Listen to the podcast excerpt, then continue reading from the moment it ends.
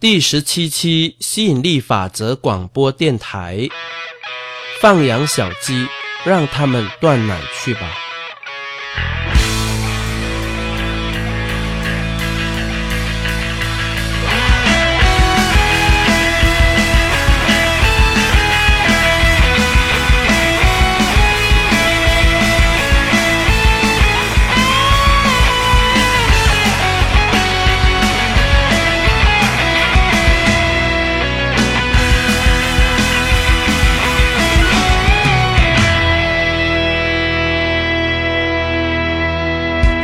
当亲密变成负担，爱他反而变成害他，而害他的同时又拖累了自己，终至害人害己。为什么母鸡要在二十一天之后毅然决然地让小鸡独立觅食？为什么爱它就要让它独立？为什么爱它就是要让它不需要你，有你很好，而不是没你不行？为什么在一段宠溺的关系里面，没有人真正受益？为什么在一段依赖性的关系里面，没有人真正获利？接下来，请听子玉老师为你解释其中的奥秘。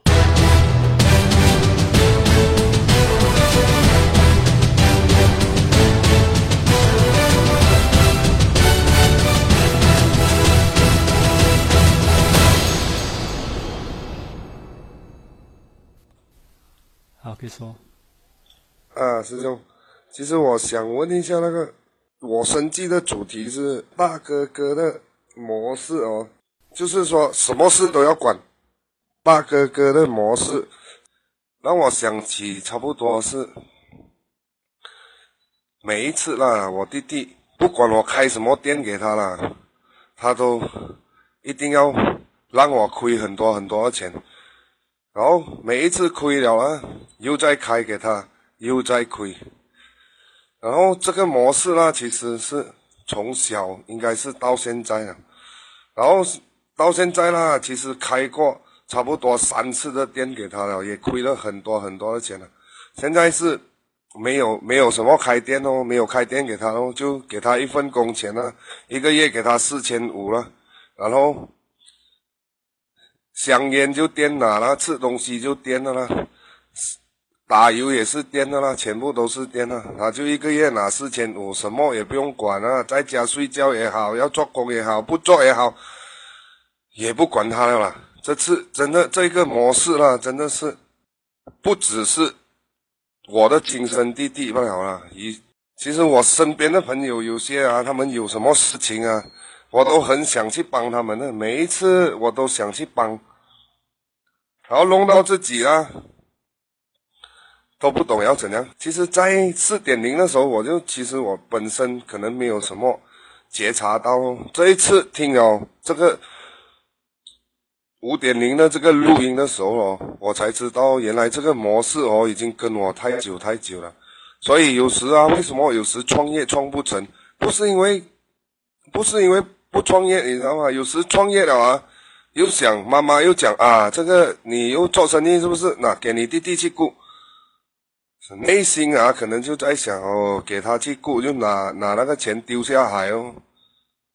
因为他每一次亏了哦，不是少少钱的，一次开店有一第一次开开电脑店给他亏了差不多十多万，然后停了一两年，他又讲这次他会做了，又在开又在亏。又在关，关了一年多，又再给他开，又在关。所以，其实这一刻啊，让我发现这个模式的时候啊，让我知道啊，其实我真的是太过，有时太过照顾他，反而害死他。还有老师就是讲哦，如果一个人的他的磁场不对，他的，你给他一百万也没有用。差不多，好像我弟弟这样哦。就算你今天我给他一百万了，明年呢，他的钱也是完了的。所以只能给他一份工钱，轻轻松松的这样要做就做，不做就没有做，那种就没有办法。好像现在家里其实基本上他都不用不用头痛什么东西了，电费啦、水费啦，连他的孩子的牛奶粉啊什么都是我买的。所以，其实这种模式不单只害了我自己，也是害了他。可是今天已经没有办法改变他了，因为他的磁场太过烂了，只有。可以帮，可以，可以照顾他到几时就照顾他到几时就对了，就是这样。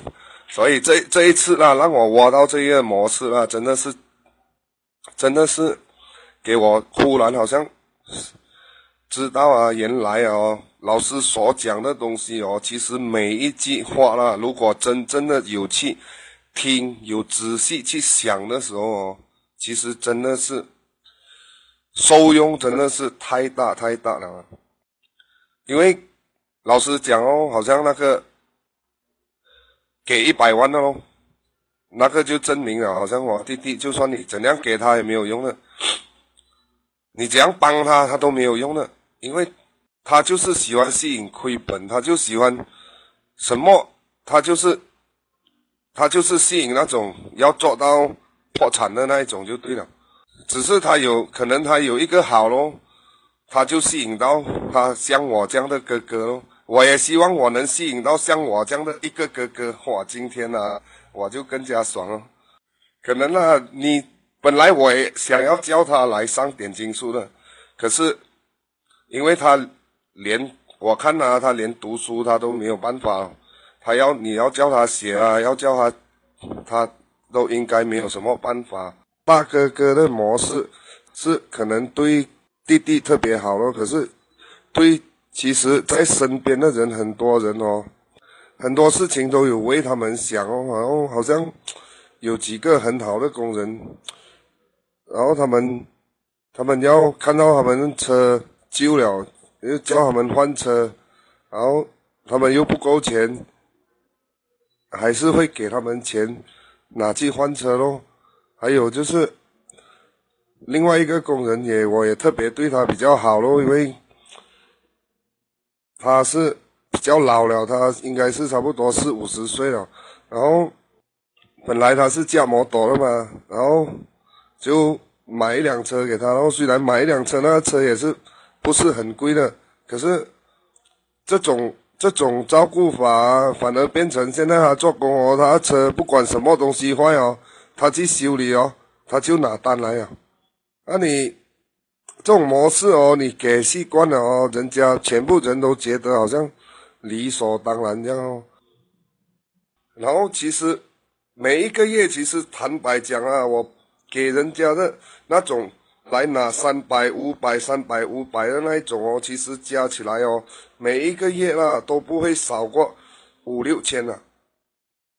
虽然自己是没有觉得累或者是什么，可是当有时你想起来的时候啊，你还你还是会觉得好像是不是你是不是对人家太好？是不是有这样这样的事情？有时你其实其实我的我的我的想法是这样：对谁好都没有关系的，大家一起做工最要紧是开心嘛。可是问题是好像。有些人你对他好，可是你做十次给他，可能你一次做不到啊，他就觉得你不好了咯。我觉得如果这一次的那种大哥哥的模式，真的真的去挖出来哦，对以后创业哦，真的一定会更加好，因为你把那种心神哦，你本来是要创业的嘛。你把那种时间去花在别人的身上更好，我拿来花在我的创业方面。然后，如果赚更多的钱的时候啊，再来照顾他们，其实也是不值的嘛。好，好，谢谢，谢谢。老师看到老师的那个字吗？就是这个模式真的很值钱哦。你买个车，几几至少都要几千块吧，然后你还要给他报油费啊、修车费啊，而且不是一个。是几个呢？以后可能还要更多。如果你不改的话，而且这个很危险，它会导致你整个公司的那个士气不稳了，因为每个人都在争嘛，都在争啊。好，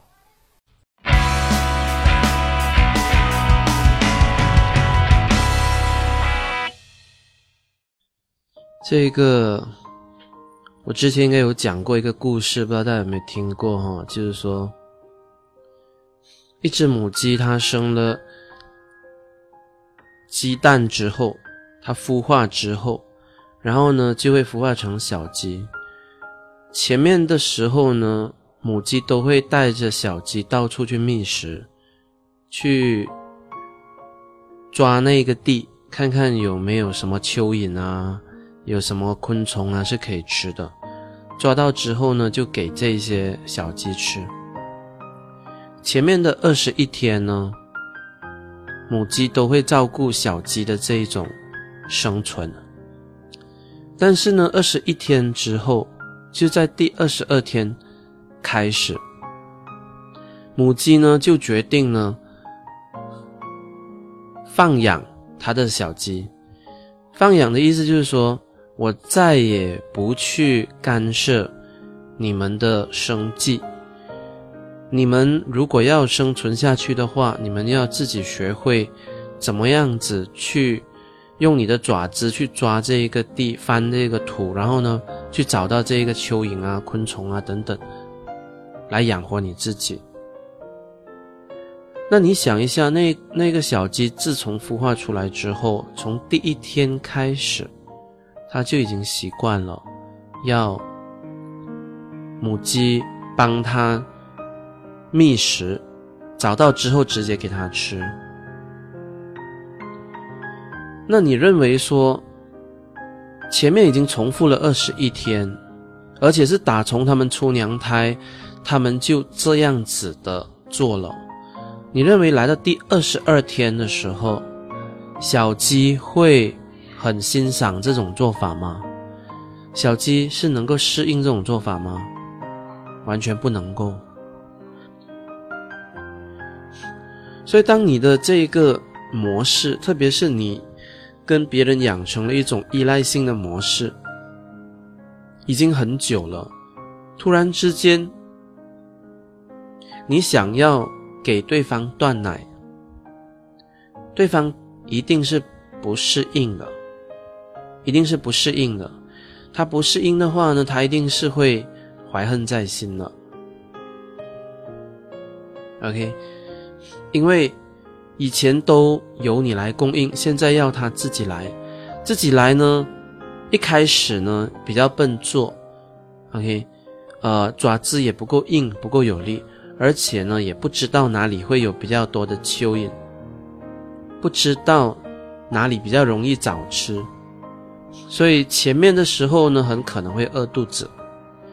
那一饿肚子呢，当然就觉得不爽，就觉得说，为什么母鸡呢没有继续来供养我？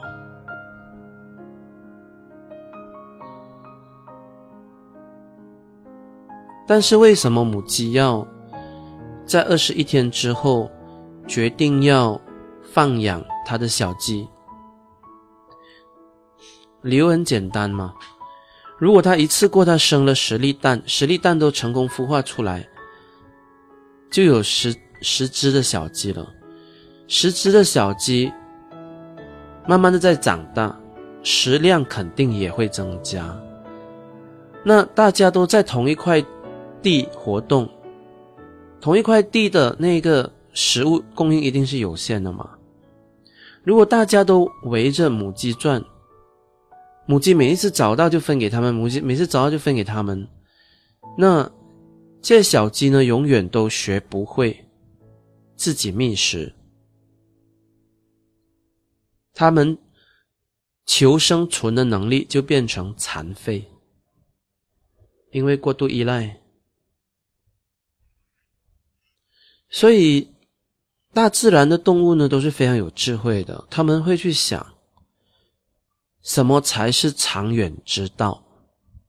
什么才是长远生存之计？绝对不是一种相互依赖的关系，而是要适时放养的一种关系。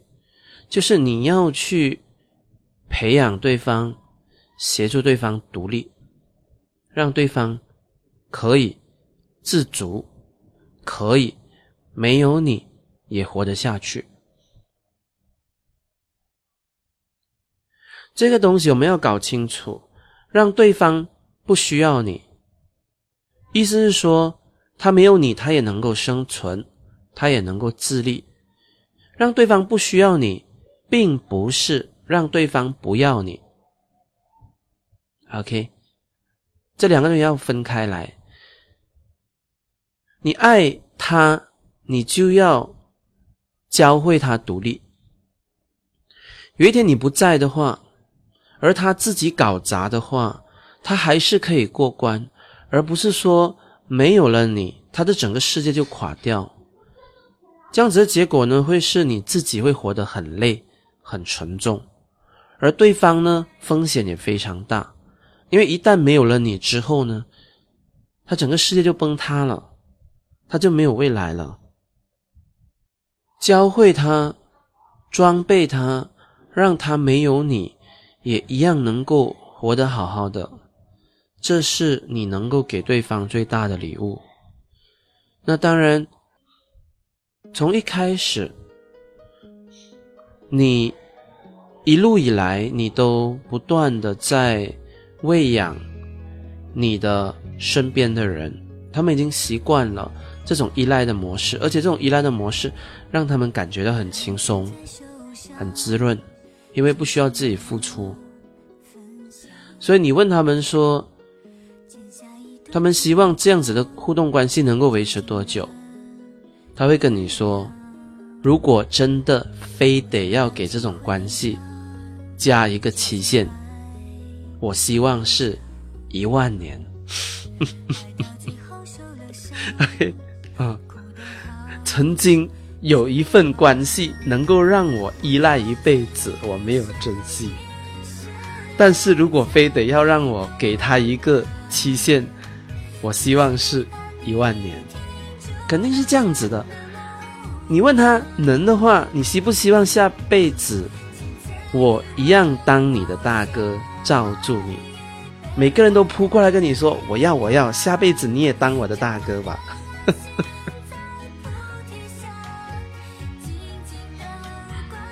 这就是一种依赖的关系，他没有了你，他活不下去。而且一旦这种关系形成的话，它带来的弊端太多了。第一个，对你来讲就是你太沉重，你赚的钱本来应该是你跟你自己的家人花，变成了你底下的这一群人在花。第二，依赖你的这一些人呢，短期之内是得到好处。但他们没有看到长期潜伏的危机，就是他们没了你不行。一旦有一天跟你的关系决裂了，或者是你因为一些意外你不在了，他们就活不下去了。他们那个时候才要来学习生存，已经太迟了。这是第二个后果，第二个坏处。所以这种。依赖性的关系呢，是损人损己的。但是对依赖方来讲，他们觉得是自己占便宜的。能够靠别人，为什么靠自己？能够捡现成的，为什么要靠自己来努力？反正你混得那么好，而且你赚钱那么轻松、那么快、那么多。你为什么不拉我一把？你拉我一把，我就少奋斗十年；你再拉我两把，我少奋斗二十年。那你拉我五把的话，我就半个世纪不用努力了。你看多好！但是呢，这种依赖的关系让对方永远不能够断奶，永远都对你产生一种依赖。而且除了刚才所说的两个坏处以外，第三个坏处就是。这种依赖的关系真的让你分不清，他们到底是打从心底敬爱你，还是他们只是在利用你？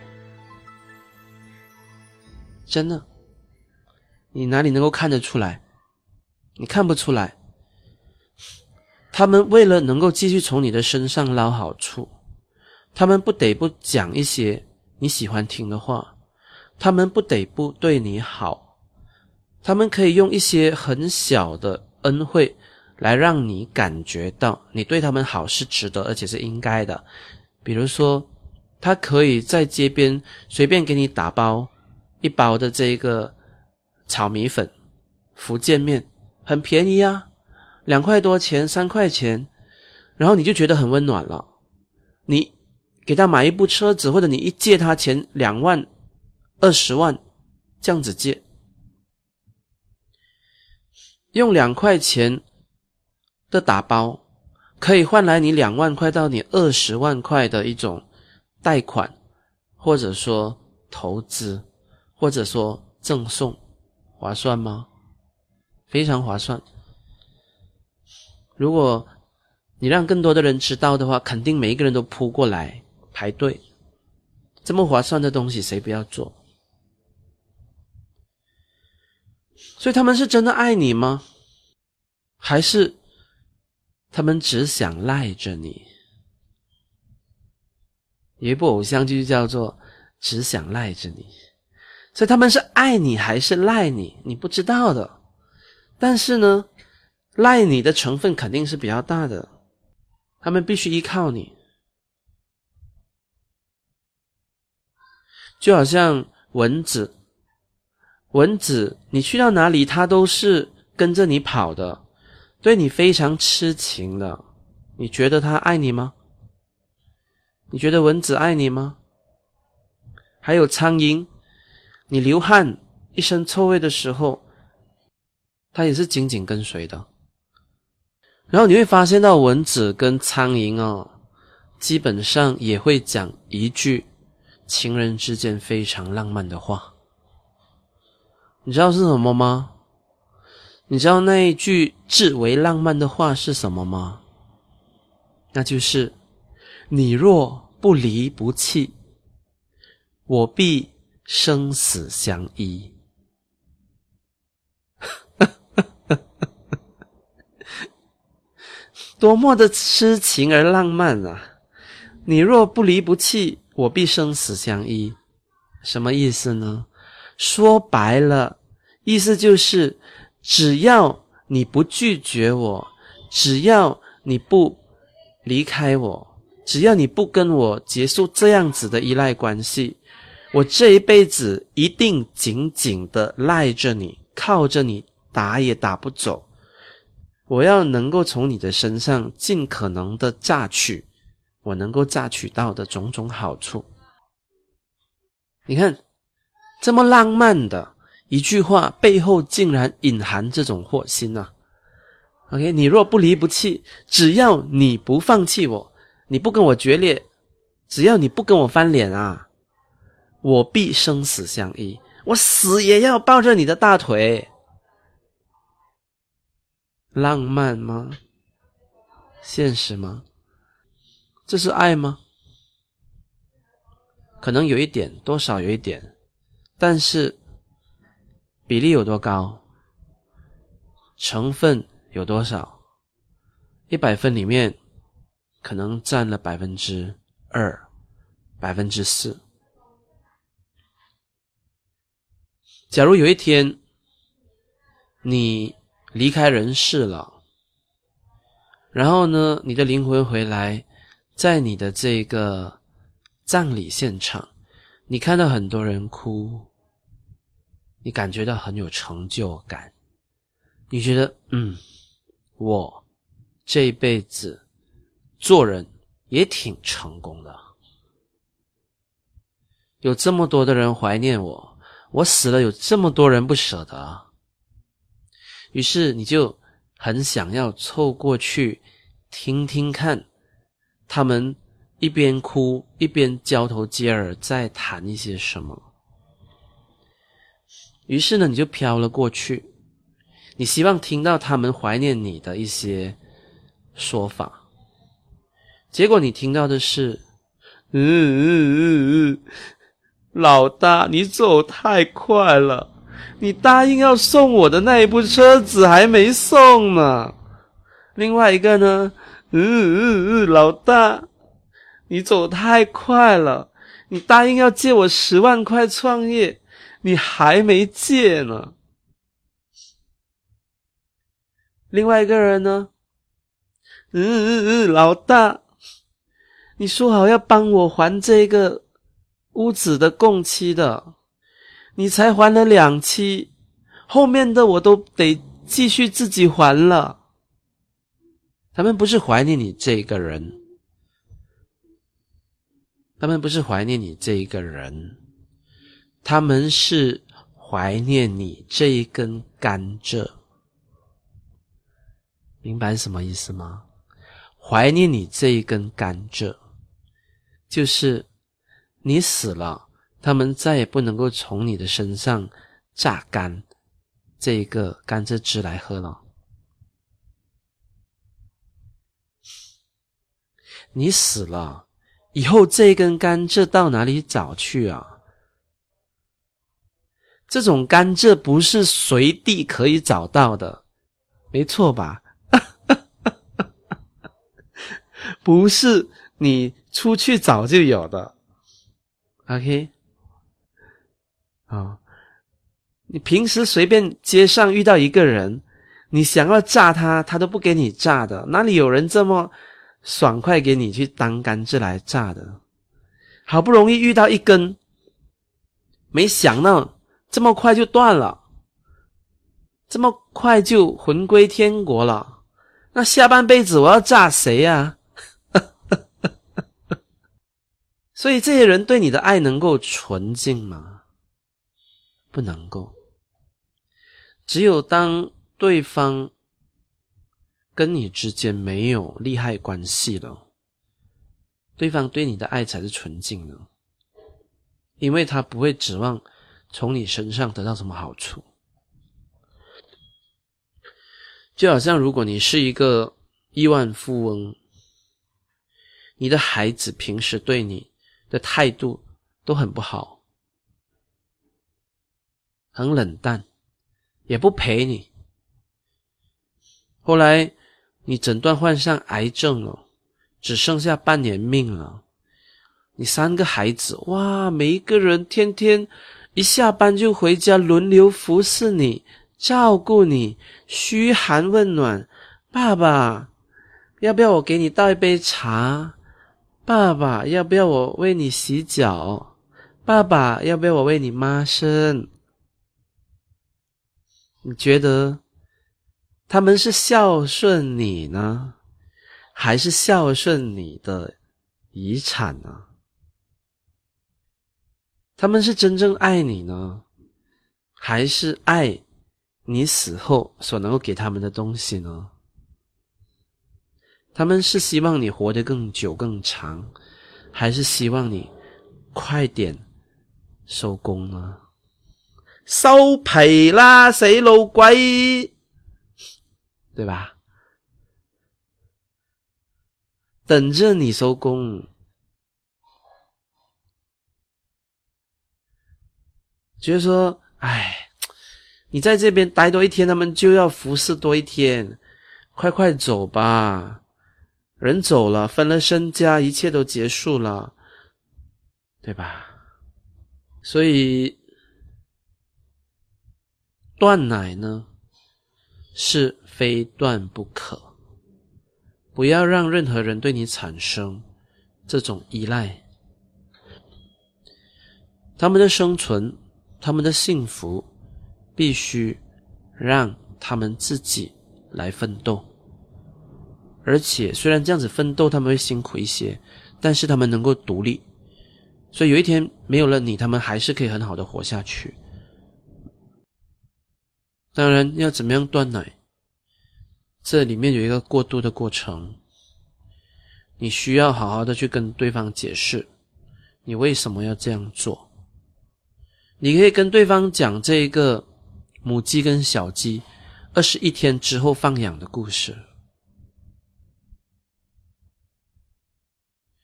对方接受不接受是他的事情，但你要让他明白的是，你是为他好，你才这样子做。因为生存跟幸福是每一个人自己一辈子的功课，对吧？生存和幸福是每一个人必须自己完成的，是不能够被外包的。那没有一只小鸡呢，是在第二十二天的时候呢，享受这一个突然转换的过程，也没有一只小鸡呢。在当天就能够体会母鸡的用意。很多时候，我们小的时候，我们未必能够体谅我们的父母亲，体谅他们的辛苦，没错吧？那什么时候开始，我们才真正的体会到做父母的艰难？什么时候？当你自己当上了父母之后。没错吧？当你自己当上父母之后，你突然间学会换位思考了。有一天，当你自己本身也当上了母鸡，你有了你自己的小鸡，你突然间明白哦，为什么当时我的妈妈要这样子对我？因为如果不这样子对我的话，我们全部都活不了，没错吧？十只小鸡靠一只母鸡，怎么样能够喂饱呢？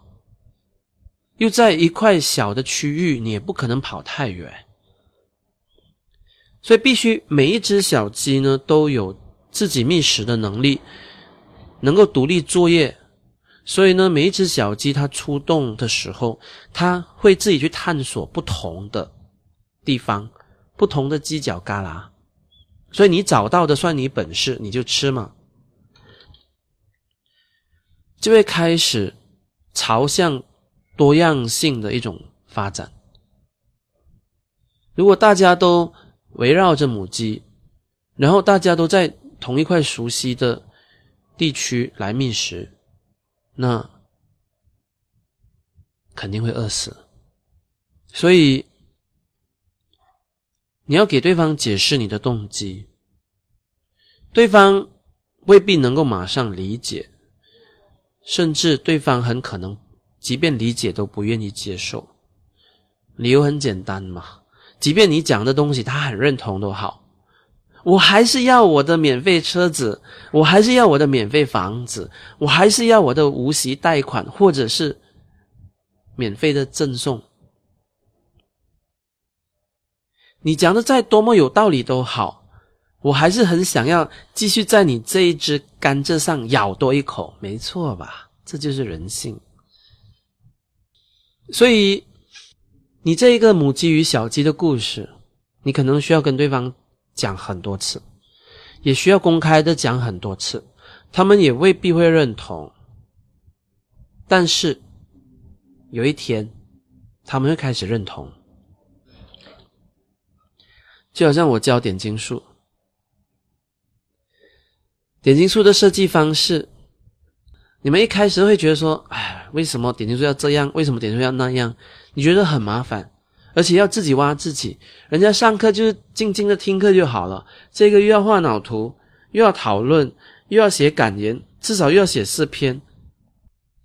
然后画脑图又不容易，又要讨论、思考之后才能够画出来，然后画出来又常常画错。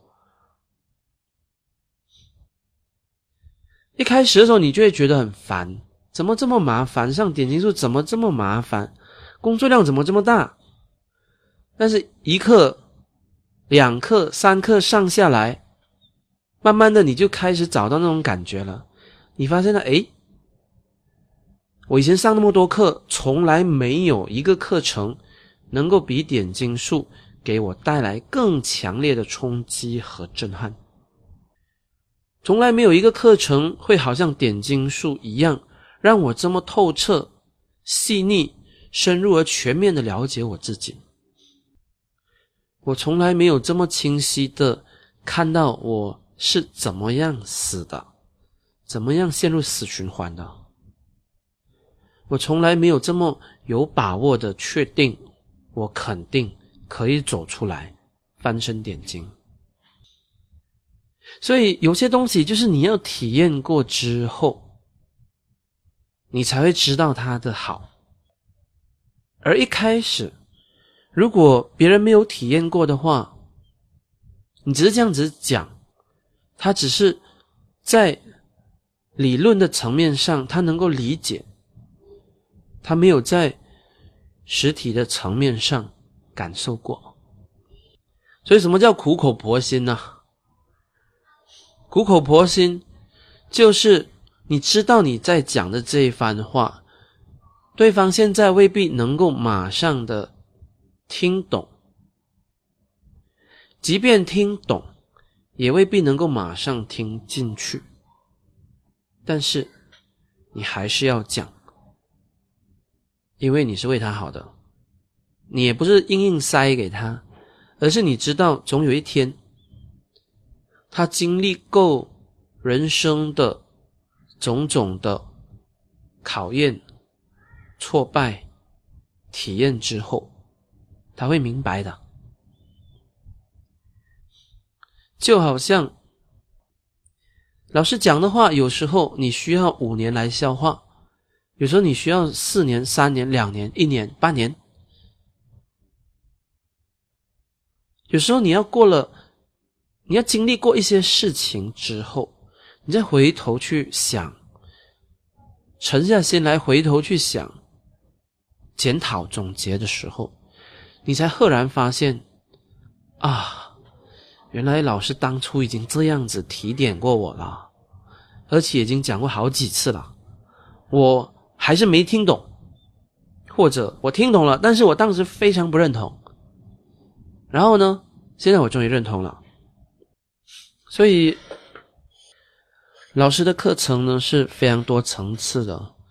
随着你们人生上升到不同的阶段，你们的思想水平上升到不同的层次，你们会体会到、领悟到不同的东西。有时候还是同样的一句话，同样的一本书。就好像很多人读《阿拉丁神灯》电子书，现在是第五年读，跟当初第三年读，跟当初第一年读，读起来的时候感受完全不同。因为经典呢，它是有层次的，它是永恒的，它是。随着你人生阅历的不断丰富、提升和深化，你就对这个经典领悟到更加的深邃、更加的细腻、更加的全面。所以，走自己的路，让他们断奶去吧。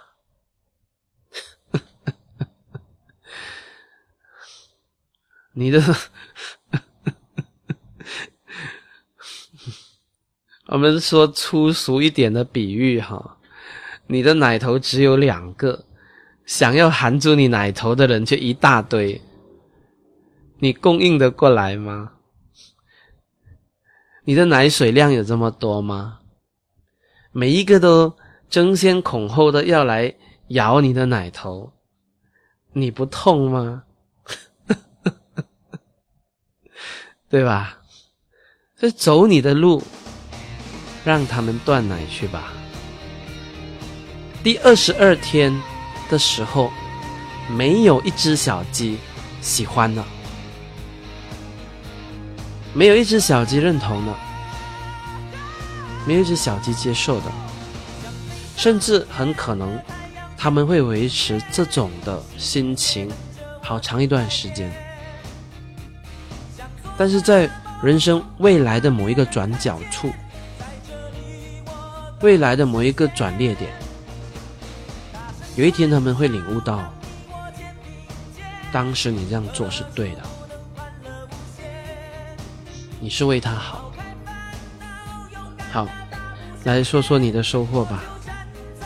老师，其实老师讲的太对了，因为有几个啊，就你特别照顾的，变成啊，他们呢也不大会做工，所以这一刻，这一次啦，听到老师这样讲啦，真的，我会我会再考虑看什么情形啊，然后在什么场景之下啊，然后。慢慢的去跟他们讲哦，因为如果这种好像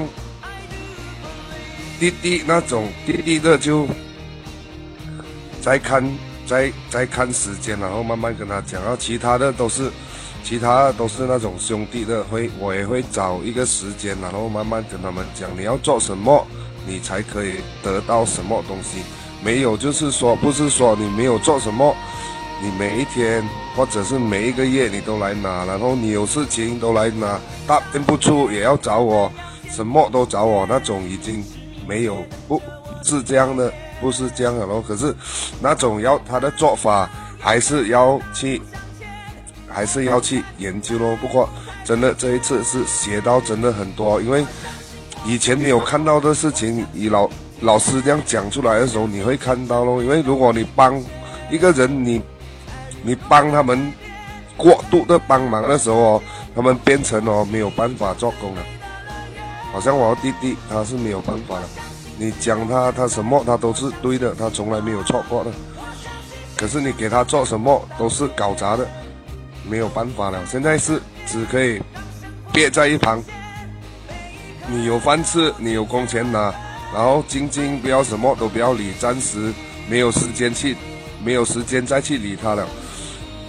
把自己的内核，把自己的要创业的什么都去把他升级好，然后才慢慢去想办法，然后来教他，或者是怎样去慢慢去跟他讲，要靠他自己的实力。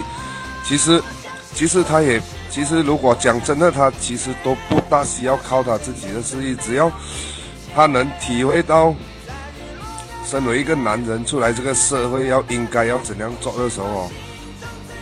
他会明白到前途的东西，真的很谢谢老师哦！这一次真的我的感受啊，真是蛮蛮震撼的。因为你太照顾一个人，真的是会害死他的，不是不是去照，不是因为照顾他救了他，是因为太照顾他，反而是害死他，害死他的，害死他之余啦。如果自己没有这种能力的时候啊，连自己都害死。如果然后听了老师这种这种小鸡和母鸡的故事的时候啦，如果那个母鸡一死掉了，那小鸡全部都死了。所以这一次这一刻真的很谢谢老师的指导喽，谢谢老师。那我就分享到这里，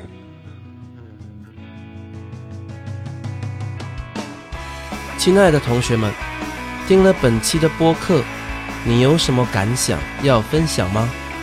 你有什么问题想要提问吗？欢迎你到以下的页面继续我们之间的对话和讨论。网址是 http: 冒号双斜杠吸引力法则点 com 斜杠零幺七。我们将会在上述的页面恭候您的到来。我是。教导人们得到所要，活得更好的子宇老师，拜拜。